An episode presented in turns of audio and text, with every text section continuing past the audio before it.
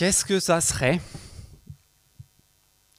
Ça serait si Dieu agissait vraiment? Pas juste pendant un week-end d'église. Euh, pas juste comme il a fait, d'après certains, depuis quelque temps ici, dans le cadre de cette implantation. Mais imaginez une intervention exceptionnelle, spectaculaire de la part de Dieu qui était en mesure de transformer une ville, une région, un pays en entier. On va parler ce matin et pendant les semaines à venir du réveil. Ne vous inquiétez pas si vous étiez en retard ce matin, je ne parle pas du réveil, votre ennemi du réveil qui vous réveille le matin. Je parle du réveil dans le sens où les chrétiens emploient ce mot pour parler d'une intervention spectaculaire, exceptionnelle de la part de Dieu qui vient transformer des vies en nombre et en profondeur. C'est peut-être en fait en espérant vivre un réveil, même un petit réveil personnel, que vous êtes venu ici ce matin dans une église. Vous avez dit, bah, si je viens là, peut-être que Dieu va faire quelque chose, il va, peut-être venir à ma, rencontre. Vous avez peut-être en tête une liste de choses que vous aimeriez que Dieu change dans votre vie. Peut-être en fait que vous trouveriez que c'est l'Église qui aurait besoin d'un réveil, d'être réveillée. Ou même la ville de Toulouse, ou la France, ou le monde. Bah, si on se pose cette question-là, et je pense qu'on se l'est tous posé un moment ou un autre, qu'est-ce que ça serait si Dieu agissait S'il déversait son esprit et sa puissance de façon exceptionnelle? On s'est tous, posé cette question-là. Et c'est la question, en fait, euh, à laquelle le livre de Néhémie répond. Le livre de Néhémie, c'est l'histoire d'un réveil un réveil qui est peut-être mal connu, qui est caché dans un petit recoin de l'Ancien Testament qu'on ne connaît pas forcément très bien, mais c'est un réveil qui est néanmoins exceptionnel. Et Néhémie nous parle des avantages, des bénédictions, mais aussi, on va le voir au cours des prochaines semaines jusqu'à l'été, de quelques-uns des inconvénients, de quelques-uns des défis, des difficultés liées à une période comme cela. Et si vous prenez vos Bibles, euh, dans le texte qu'Agnès vient nous lire, à la page 333, Là, on voit que tout commence au mois de Kisle. Vous connaissez euh, Le mois de Kisle, c'est-à-dire le mois de novembre-décembre. Je ne sais pas s'il y a une application pour iPhone qui peut nous permettre d'avoir le calendrier de l'Empire perse, quatre siècles avant Christ. Mais nous sommes au mois de novembre, au mois de décembre. Nous sommes dans l'année 446 avant Jésus-Christ. Quatre siècles et demi avant Christ. Et si vous regardez encore dans ce verset 1, nous sommes à un endroit précis. À la fin du verset 1, je me trouvais, dit Néhémie, à Suse, le capital. Encore rien à voir avec des boissons euh, que vous pouvez acheter dans les commerces. Suse, ce n'est pas pour l'apéro. Suse, c'est Washington DC. Suse, c'est le, le siège, en tout cas le siège hivernal de l'empereur perse Artaxerxès. Et nous nous retrouvons ici, au début du chapitre 1, dans le bureau ovale. C'est là que nous sommes avec Néhémie. Si vous pensez d'ailleurs que la Bible est, un livre pour des pauvres gens euh, qui parlent surtout de la vie de loser, ben en fait, Néhémie nous prouve que c'est précisément le contraire. Néhémie, on va le voir dans les prochaines semaines, il est un homme d'exception. Il est un homme d'action, un homme qui côtoie et qui conseille le pouvoir, le plus grand pouvoir euh, de l'époque. Mais ce qui est intéressant avec Néhémie, c'est que bien qu'il soit confortablement installé euh, dans, le, euh, dans, palais, dans le bureau ovale de, de l'empereur perse Artaxerxès, bien qu'il soit là tranquillement, auprès de l'homme le plus puissant et le plus redouté de son époque, qui était l'un des prédécesseurs d'Alexandre le Grand, qui est apparu à peu près un siècle plus tard que l'on connaît tous. On est juste avant cela, Néhémie, est là, tranquillement, mais Néhémie sait qu'en fait, il n'est pas vraiment chez lui. Il a atteint le sommet de l'État. Il est un, haut, un, cadre de la haute fonction publique perse, mais il est, comme on le dirait aujourd'hui, issu de l'immigration. Il est juif d'origine. C'est un petit peu, si vous voulez savoir qui est Néhémie, imaginez aujourd'hui un, Marocain ou un Algérien qui serait devenu, euh, euh, qui aurait fait Normal Sup, puis, puis l'ENA, et qui serait devenu le, secrétaire général de l'Élysée, qui aurait fait Saint-Cyr pour devenir chef euh, de, de l'état-major des armées. Ça, c'est Néhémie. Un, cadre de la haute fonction publique qui, qui est issu de l'immigration juive. Et en fait, c'est un formidable modèle de réussite. On entend ça, même aujourd'hui, on a envie de dire Bravo, bravo Néhémie C'est bien, c'est bien Travaille bien à l'école, mon petit, tu iras loin. Et en plus, un autre avantage de Néhémie, c'est que pour une fois, on a ce livre d'action, ce livre de défis, ce livre passionnant, mais pour une fois, vous savez quoi Le personnage central, c'est n'est pas un apôtre, c'est pas un pasteur, c'est pas un missionnaire, c'est pas un prophète, c'est un mec normal.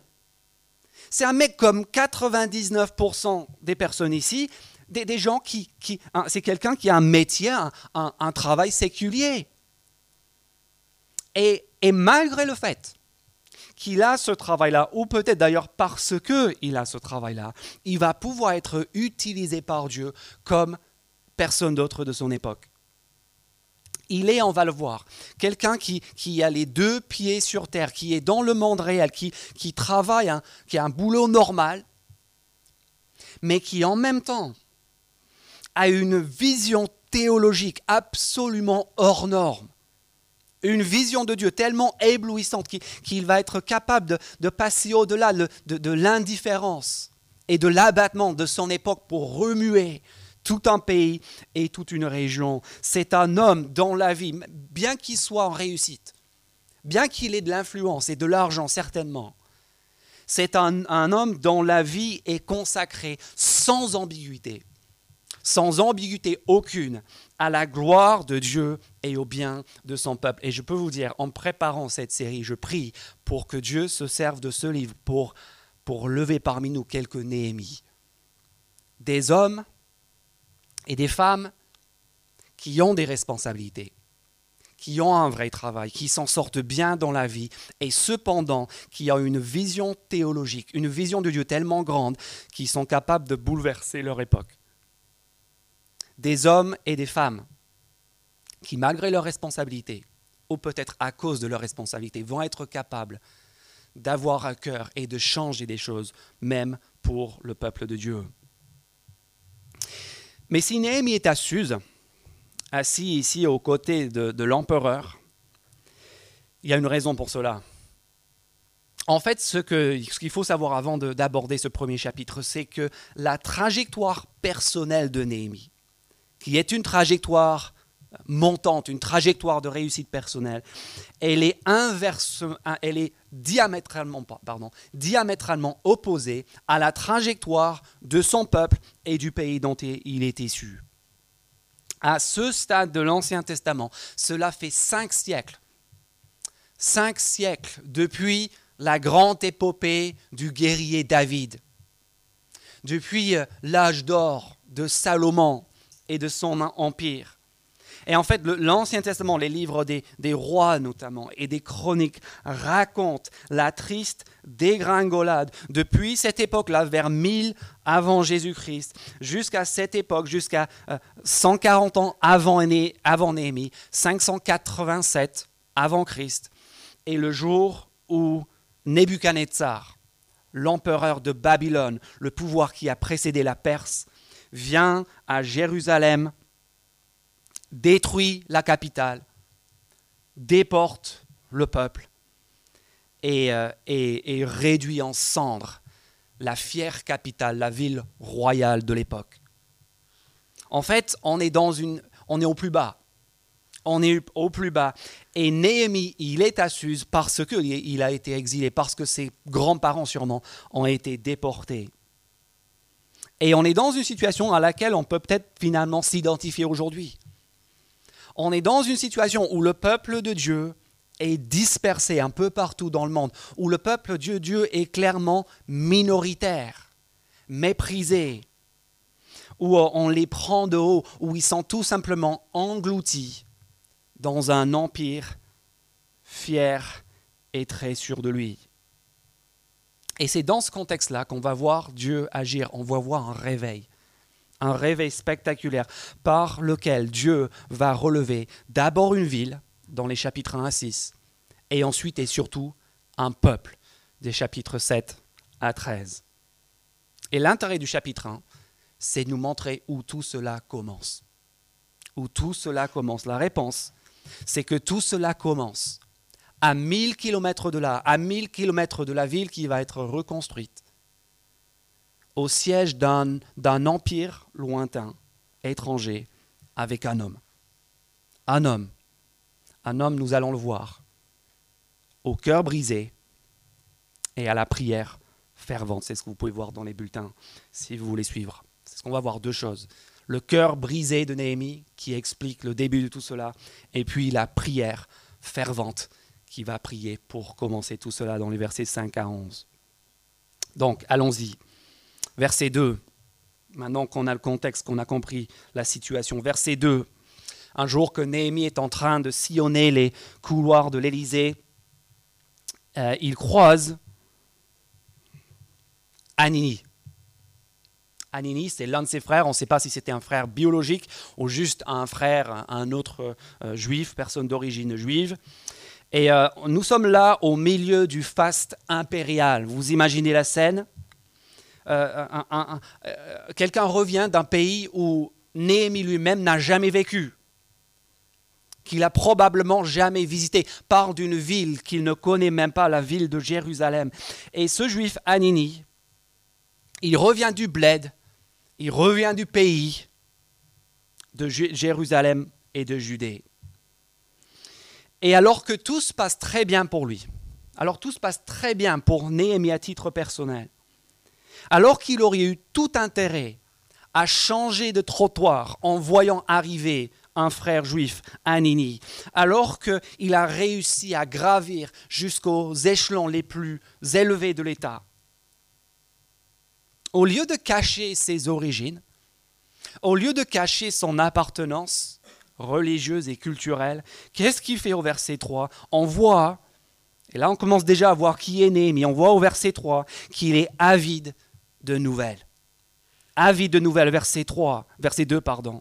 Je les ai interrogés au sujet des Juifs rescapés de la déportation et au sujet de Jérusalem. Ce sont les deux choses qui vont intéresser Néhémie dans tout le reste du livre. D'une part, la ville de Jérusalem et d'autre part, le sort des Judéens du peuple de Dieu. Les, autres autour de Néhémie, j'imagine, se sont fait une raison. Ils se sont dit, bah, faut vivre avec son époque. faut évoluer, tout ça, c'est une histoire ancienne.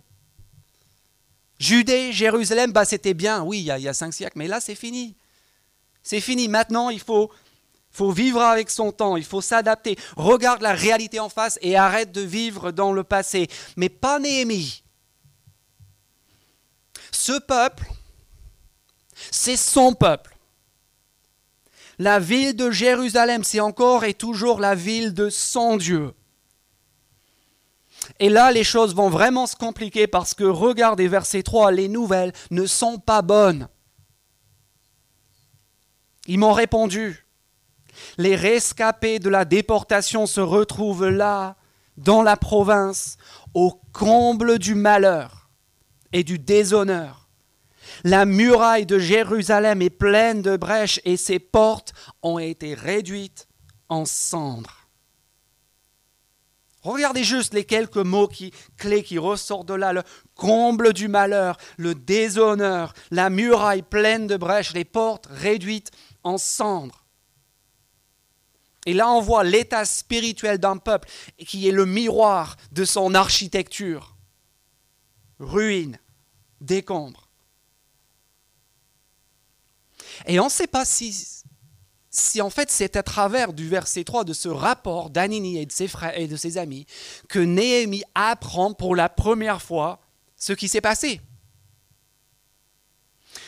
Ou peut-être, peut-être qu'il savait déjà quel était l'état de Jérusalem, mais là, en ayant quelqu'un qui est venu de là-bas, qui a, vu ça de près, en entendant un témoignage direct, peut-être que c'est là, juste pour la première fois de sa vie, ce qu'il savait dans sa tête, est devenue réalité On ne sait pas. Mais ce que l'on voit dès le verset 4, c'est que ces paroles, ce rapport a un effet instantané et cataclysmique sur le cœur de Néhémie. Le verset 4, c'est comme un escalier brutal qu'on descend et dont les marches s'enchaînent les unes après les autres. À cette nouvelle, je me suis assis. J'ai pleuré. J'ai porté le deuil durant des jours, jeûnant et priant devant le Dieu du ciel. Néhémie a littéralement un, emploi de temps de ministre, emploi du temps de ministre. Mais quand il entend cette nouvelle-là, le temps s'arrête. Il s'assoit, il pleure, il porte le deuil, il cesse de manger. Quand Néhémie entend cela, entend ces nouvelles à propos de la ville de Dieu et du peuple de Dieu, là, la vie s'arrête. Et rappelons-le, on va le voir dans les prochaines semaines, Néhémie, ce n'est pas une petite nature. Néhémie, c'est un mal alpha. Ce n'est pas une âme sensible, un philosophe fébrile ou une artiste aux, émotions un petit peu délicates. On parle d'un ministre, on parle d'un cadre expérimenté. Et en plus, tout va très bien pour lui, merci. S'en sort parfaitement bien dans la vie, la vie lui sourit. Et cependant, ce jour-là, quand il entend cette nouvelle, la vie s'arrête. Tout s'arrête le jour où il entend parler du déshonneur du peuple de Dieu, de leur souffrance, de leurs difficultés et du déshonneur de la ville à laquelle le nom de son Dieu est associé. Ça pose déjà la question de nos émotions, n'est-ce pas? Quelle est la réaction de notre cœur? De, notre cœur devant la façon devant, la façon par laquelle le, nom de Dieu, son honneur, sa réputation, la réputation du Dieu du ciel moquée et bafouée dans notre ville, dans notre pays. Qu'est-ce qu'on ressent? Quand on voit l'état, disons-le, souvent pitoyable de l'Église du peuple de Dieu aujourd'hui. Qu'est-ce qu'on ressent? Est-ce que c'est de la résignation? De l'indifférence? Est-ce qu'on se fait une raison? Bah oui, c'est comme ça, bien sûr, c'est comme ça. Comment est-ce qu'on réagit? Quand nous, on voit le peuple de Dieu minoritaire mépriser le dos au mur dans une société très sûre d'elle ah Oui, je sais, mais j'ai d'autres problèmes. Les enfants malades, les concours à passer, le stress de mon travail, les questions par rapport à mon avenir, mes finances, etc., etc. Mais vous savez quoi, ce n'est pas qu'on ne soit pas capable d'une réaction comme celle de Néhémie. Parce que j'imagine qu'on a tous connu ou qu'on connaîtra tous un jour une nouvelle comme celle-ci une nouvelle suite à laquelle tout s'effondre. Une nouvelle qui fait que tout ce qu'on est en train de faire et de vivre devient anecdotique, passe au deuxième plan. Une nouvelle qui nous envoie dans les corps d'une rupture relationnelle, un échec, une déception, un décès, un cancer, une maladie. Mais imaginez un instant que Dieu agissait sur nos cœurs pour que l'on éprouve ce genre de sentiment-là, ce genre de réaction, pas à cause d'un souci personnel, mais à cause de l'enjeu de la gloire et de l'honneur de Dieu. C'est là que tout commence en Néhémie. C'est là que ce réveil commence, tout comme d'ailleurs très souvent dans l'histoire de l'Église. C'est pas difficile, bien sûr, de s'effondrer quand, quand on va mal. C'est pas dur d'avoir un cœur brisé quand, on est face à des épreuves et face aux, défis. Et c'est pour cela d'ailleurs que je pense que ce, texte s'adresse particulièrement ce matin à ceux parmi nous pour qui tout va très bien, merci. Ça, c'est Néhémie, le mec pour lequel tout va, la, la vie lui sourit, aucun problème, aucun souci. Mais imaginez, imaginez si on éprouvait une telle sidération, un cœur brisé, non pas parce que cela ne va pas très fort pour nous, mais parce que le, nom et l'honneur de Dieu sont atteints et compromis parce que son peuple va mal. Mais deuxièmement, Néhémie n'en reste pas à l'émotion. Les versets 5 à 11 ensuite. Regardez, son cœur est grand, son cœur est sensible, mais c'est à genoux qu'on mesure, dans les versets 5 à 11, la mesure, qu'on mesure sa grandeur, pardon. Quelle est la première initiative de Néhémie, ce cadre de la haute fonction publique, cet homme d'action, cet homme qui côtoie et conseille le pouvoir quelle est la première initiative de l'homme d'action? Réponse, la prière. Versets 5 à 11. Une prière qui va durer au passage. On a un résumé ici, mais cette prière, elle ne va pas juste durer quelques minutes. Elle ne va pas se prolonger pendant des heures. Néhémie ne va même pas prier pendant toute une nuit. Vous avez fait une nuit de prière et vous êtes dit, je suis au sommet de la spiritualité là. Néhémie va prier pendant trois mois. Trois à quatre mois. Ce qu'on a dans les versets 5 à 11 du chapitre 1, c'est le récit de ce que Néhémie est en train de faire du mois de novembre-décembre jusqu'au mois de mars-avril, qui est la date qui est donnée au début du chapitre 2. Trois mois. Trois mois durant. Et qu'est-ce qu'il va demander à Dieu? Mettez-vous à la place de Néhémie. Vous venez d'entendre cette nouvelle terrible. Votre cœur est fendu, vous êtes sidéré. Quel est le contenu de ta prière? Je sais que moi j'aurais prié. Seigneur, règle le problème. Seigneur, au secours. Fais quelque chose. Guéris les blessures. Mais malgré sa situation, cette situation dramatique, vous savez par où Néhémie commence? Regardez les versets 5 à 7. Avant même de demander quoi que ce soit, Néhémie se souvient de qui c'est qu'il est en train de prier. Ça, c'est incroyable. Sa prière ne ressemble pas aux nôtres, ne commence pas comme les nôtres.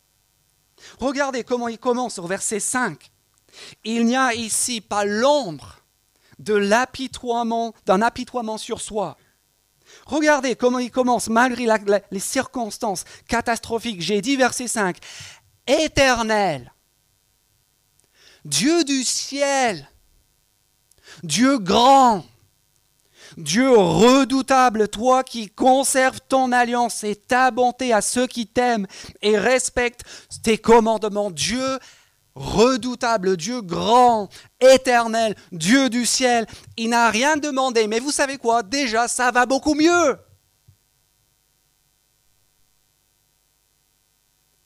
Pourquoi?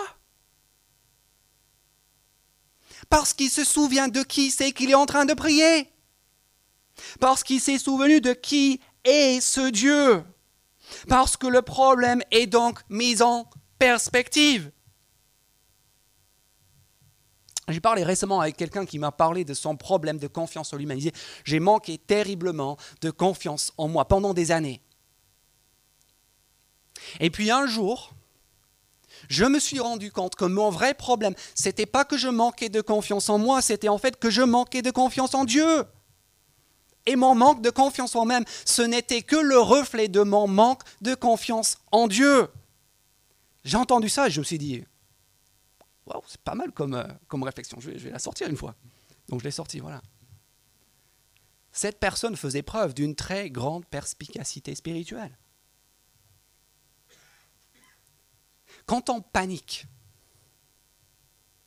quand la crainte s'empare de nous, c'est toujours révélateur d'une incrédulité fonctionnelle. Et là, je ne vous parle pas dans le vide, c'est quelque chose qui m'est arrivé à moi, très personnellement, récemment. Et quand cela nous, arrive, on est en train de montrer, vous savez quoi, on est en train de montrer qu'en fait, on croit plus en nos soucis qu'en Dieu. Nos soucis nous noient. Nos, inquiétudes nous asphyxient et nous conduisent à la panique. Nos problèmes sont grands parce que notre Dieu, il est petit. La grandeur de Néhémie. Verset 5. La grandeur de Néhémie est due d'abord à la grandeur de son Dieu. Sa grandeur est même proportionnelle à la grandeur de son Dieu. Deuxième étape. Après s'être souvenu de qui Dieu est, il se souvient ensuite dans les versets 6 à 7 de qui il est, de qui nous sommes, de qui est, le peuple de Dieu. Et remarquez bien dans les versets 6 à 7, il n'est pas question ici de marchander avec Dieu. Est-ce que ça vous arrive des fois de prier Dieu en marchandant avec lui? Dieu, je sais que je n'ai pas travaillé, je sais que je n'ai pas révisé, mais si tu me fais réussir mon année, je deviendrai missionnaire. Dieu, si tu me donnes juste un mari, je changerai, je deviendrai une autre personne. Néhémie ne vient pas devant Dieu pour faire valoir ses œuvres pour mettre en valeur ce que lui va faire, son travail, son mérite. Regardez avec quoi Néhémie vient devant Dieu au verset 6. Je t'en prie, prête-moi une oreille attentive et que tes yeux soient ouverts. Écoute la prière que moi, ton serviteur, je t'adresse en ce moment. Et là, au lieu de dérouler ton CV, au lieu de rappeler tout ce qu'il a fait de beau et de bien pour Dieu, pour l'Église et pour la cause de l'Évangile, qu'est-ce qu'il dit? Jour et nuit, J'intercède pour tes serviteurs, les Israélites, en confessant leurs péchés. Ce que nous avons commis contre toi, oui, ma famille et moi, nous avons péché, c'est certain. Nous nous sommes mal comportés envers toi. Nous n'avons pas respecté les commandements, les prescriptions et les règles que tu nous avais données par ton serviteur Moïse. Néhémie se présente devant Dieu, conscient, lui, de la grandeur de Dieu et en même temps conscient de sa propre faiblesse, de ses propres lacunes. Il vient en toute transparence. Il ne se maquille pas avant de venir. Il ne met pas ses meilleurs habits. Il n'essaie pas de se présenter sous son, plus, euh, sous son meilleur jour. Il vient avec son péché. Il vient, il vient les mains vides. Mes amis, nous venons toujours au Dieu de la Bible avec les mains vide. C'est le seul moyen de s'adresser et de, lui, le prier véritablement. Néhémie, il ne vient pas pour faire un troc. Il vient à Dieu en faillite. Il vient à Dieu, à Dieu en, en quête et en besoin de grâce. Et ce n'est qu'une fois qu'il a pris trois versets pour se souvenir véritablement de qui Dieu est vraiment et de qui lui il est vraiment de quel est le rapport de force et quel est l'état de besoin que lui, il a. Ce n'est que à ce stade-là que verset 8, il en vient enfin à sa requête. Regardez. Et regardez d'abord au verset 8, quel est le fondement? Quel est le fondement sur lequel repose la requête de Néhémie? Verset 8. Souviens-toi donc, Dieu, de la parole que tu as prononcée à ton serviteur, que tu as ordonnée à ton serviteur Moïse. Souviens-toi de ta parole. Est-ce que vous savez qu'il y a dans la Bible des prières auxquelles Dieu a promis de répondre? Vous il y a dans, la Bible, vous demandez, est-ce que Dieu va répondre à ma prière? Il y a dans la Bible des prières auxquelles Dieu a déjà par avance promis de répondre. Ce que Néhémie fait ici, en venant devant Dieu dans le moment de besoin, dans le moment de désastre, de catastrophe, de naufrage. Il vient avec Dieu, non pas avec ses propres idées, non, non pas avec une petite liste de suggestions de ce que Dieu pourrait faire, puisque Néhémie, bien sûr, voit bien mieux que Dieu la situation et les besoins et ce qui conviendrait un plan d'action. Après tout, il, il gère quasiment l'État perse, il sait bien comment il faut faire dans ces cas. Non, non, non, non. Et il vient devant Dieu et il fonde sa prière sur la parole de Dieu sur une promesse que Dieu a déjà faite. Et cela, mes amis, est un fondement inébranlable et puissant pour l'ensemble de nos prières, ce que Dieu lui-même a promis. Et qu'est-ce que c'est que Dieu lui-même a promis? Regardez le verset 9. C'est la deuxième étape de la prière de Néhémie. Après le rappel de la parole de Dieu, l'appel aux promesses de Dieu et à son caractère. Si vous vous montrez infidèle, je vous disperserai moi-même parmi les nations. Mais verset 9, si vous revenez à moi, si vous respectez mes commandements et les mettez en pratique, alors même si vous êtes exilés à l'extrémité du ciel, même si vous êtes à même si vous êtes tellement loin que vous n'avez jamais visité ni vécu dans cette ville à laquelle mon nom est attaché, qu'est-ce que je ferai des dieux Je vous rassemblerai de là. Et je vous ramènerai à l'endroit que j'ai choisi pour y faire résider mon nom. Vous voyez ce qui est extraordinaire ici? Quand on vient à Dieu, conscient de qui il est, conscient de qui nous sommes. Oui, on vient avec les mains vides, on n'a rien. On, vient bredouille, les mains vides, en banqueroute, en faillite.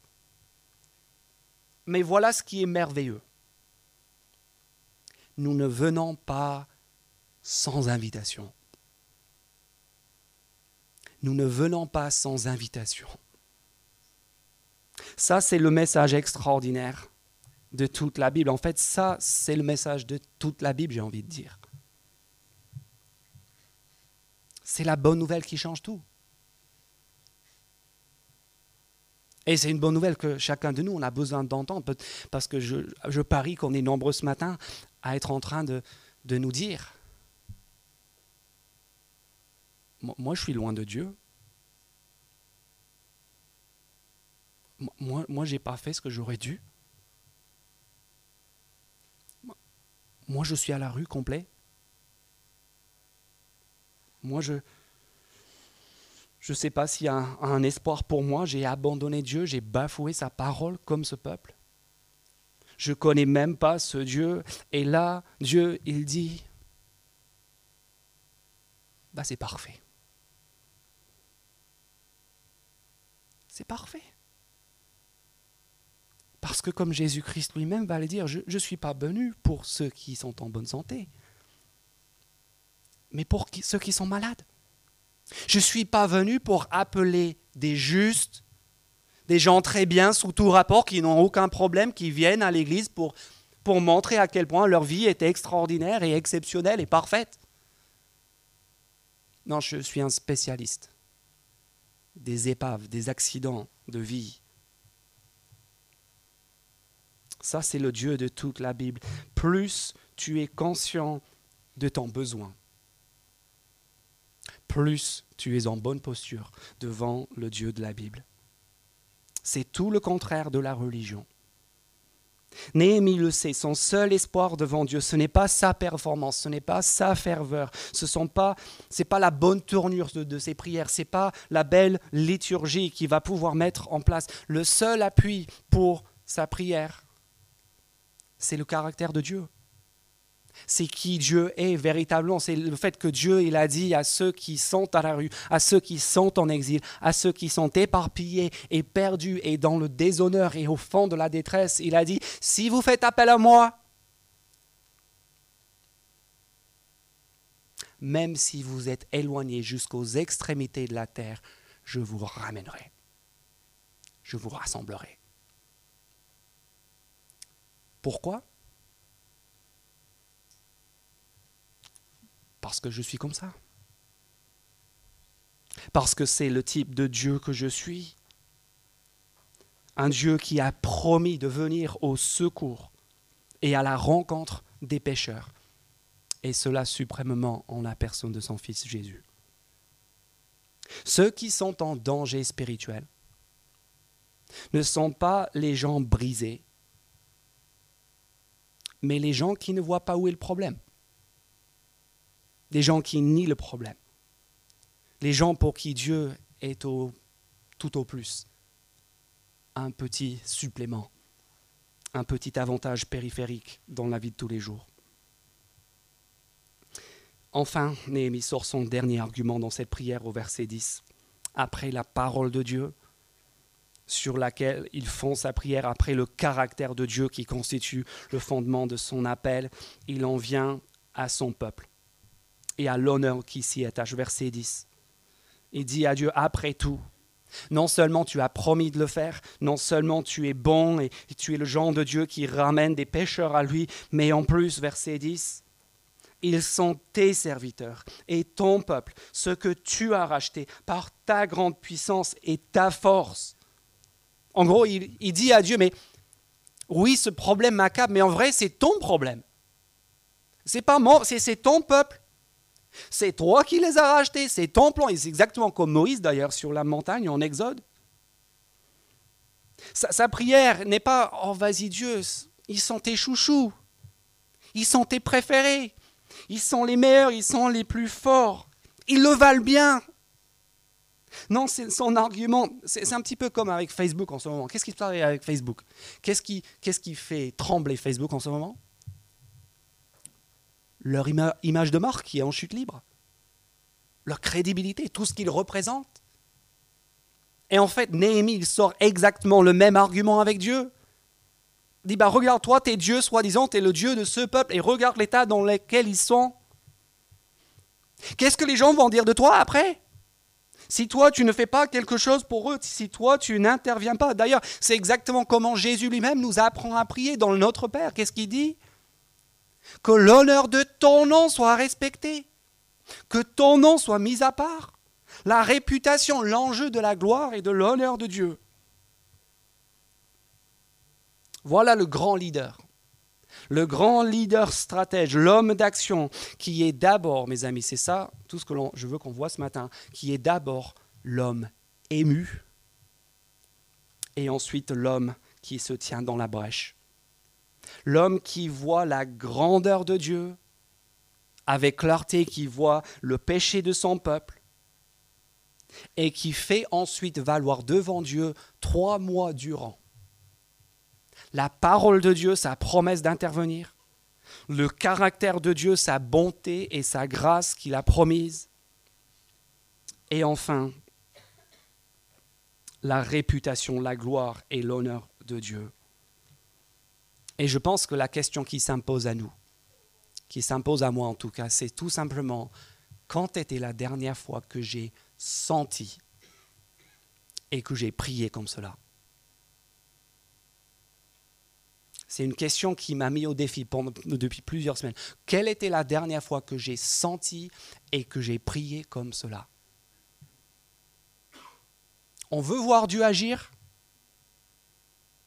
On aimerait nous-mêmes voir un réveil? L'étincelle, elle est là. Un homme, dans un pays lointain. Un homme en plus pour qui tout va très bien. Mais un homme qui a le cœur brisé et qui se met à prier avec ferveur. Pas pour ses soucis, mais pour le nom et l'honneur de Dieu. Et c'est comme ça qu'il conclut au verset 11. Regardez juste. Seigneur, prête donc une oreille attentive à la prière de ton serviteur et à celle de tes serviteurs. Regarde cette phrase merveilleuse. Qui prennent plaisir à craindre ton nom. Deux choses qui pour nous sont complètement contradictoires. Du plaisir, de la joie et la crainte du nom de Dieu. Et pourtant c'est ici que tout commence le plaisir et la crainte qui ensemble deviennent l'étincelle de ce réveil. Et c'est là que il y a cette Vous avez vu la dernière phrase du chapitre? Bizarre, hein? Raconte sa prière devant le Dieu du ciel et puis il dit Donne du succès à la démarche de ton serviteur, permets-lui de gagner la compassion de cet homme. J'étais responsable des boissons du roi. On dit oh, D'accord, mais quel rapport avec ce qu'on vient de voir? En fait, le rapport est très frappant. On apprend à la fin du verset 11 deux choses. Deux choses qui rendent la prière de Néhémie, son insistance dans la prière, d'autant plus remarquable. Nous apprenons premièrement que Néhémie n'était pas là en train de prier Dieu pendant trois mois parce qu'il ne savait pas quoi faire. C'était pas comme nous, des fois, quand on prie, on dit Dieu, je ne sais pas quoi faire, donne-moi une idée, je, je suis dépassé. Non. Donne du succès à la démarche de ton serviteur, il sait très bien ce qu'il va faire. Cet homme est un, leader, un cadre. Il, sait comment agir. Il sait comment formuler des plans et des projets. Il a un plan. Ça fait trois mois qu'il a un plan. Et en plus d'avoir un plan, il a des moyens. Non seulement il n'est pas en train de dire Seigneur, je ne sais pas quoi faire, il n'est pas non plus en train de dire Seigneur, montre-moi quoi faire et puis donne-moi des moyens parce que je j'en ai aucun. Parce que nous apprenons qu'en plus d'avoir un plan précis qu'on va voir la semaine prochaine au chapitre 2 qui commence à se dérouler, il a aussi une position. Le, responsable des boissons du roi, ce n'était pas, le gars qui, passait pour euh, remplir la machine avec des boîtes de coca dans le bureau. Tout, non. Le responsable des boissons du roi, c'était en quelque sorte le chef de la garde républicaine. C'était l'officier qui était chargé de la sécurité personnelle du roi. Parce que qu'est-ce que tu faisais quand tu voulais buter un roi à l'époque? Tu mettais du poison dans son vin. Et donc celui qui s'occupait du, vin, des boissons du roi, s'occupait, était chargé de sa responsabilité, de, sa, sécurité personnelle. C'était le garde-corps. Et il aurait pu à n'importe quel moment, il était peut-être presque ami avec l'homme le plus puissant de la terre. Néhémie a un plan, une démarche. Néhémie a une position.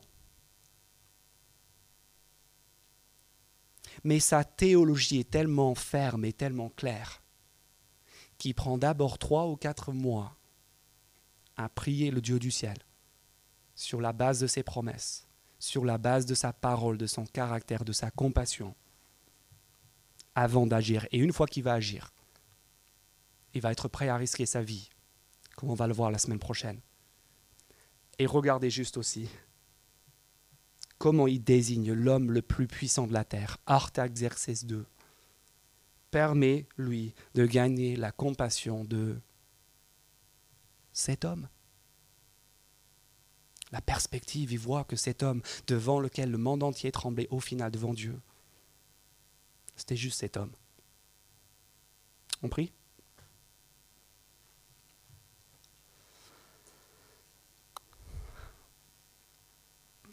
Notre Père, j'imagine qu'on est nombreux à, désirer voir ton action de près. On a peut-être entendu parler de réveil, d'époque, d'intervention exceptionnelle de ta part. Et on y pense avec nostalgie ou peut-être juste avec curiosité en se disant, mais si Dieu agissait vraiment Seigneur, merci pour ta parole qui est tellement riche, pour les personnages qui remplissent les pages de la Bible, ces personnages riches, ces grandes personnalités comme Néhémie. Et merci parce que ce livre ne commence pas avec de grands bouleversements publics, mais avec un homme, à des milliers, des centaines de kilomètres du lieu où tu vas susciter le réveil. Un homme qui n'a jamais été à Jérusalem, qui qui n'a aucun intérêt personnel finalement, mais qui est un homme au cœur brisé, dont ton honneur pèse plus lourd dans la balance que le sien, et un homme qui était prêt à prier avec ferveur, se souvenant de ta grandeur, de son besoin, qui fondait sa prière sur tes promesses, non pas sur ses idées et ses projets, mais sur tes promesses, sur ton caractère, ta compassion l'homme que tu allais ensuite utiliser pour attiser ce réveil exceptionnel.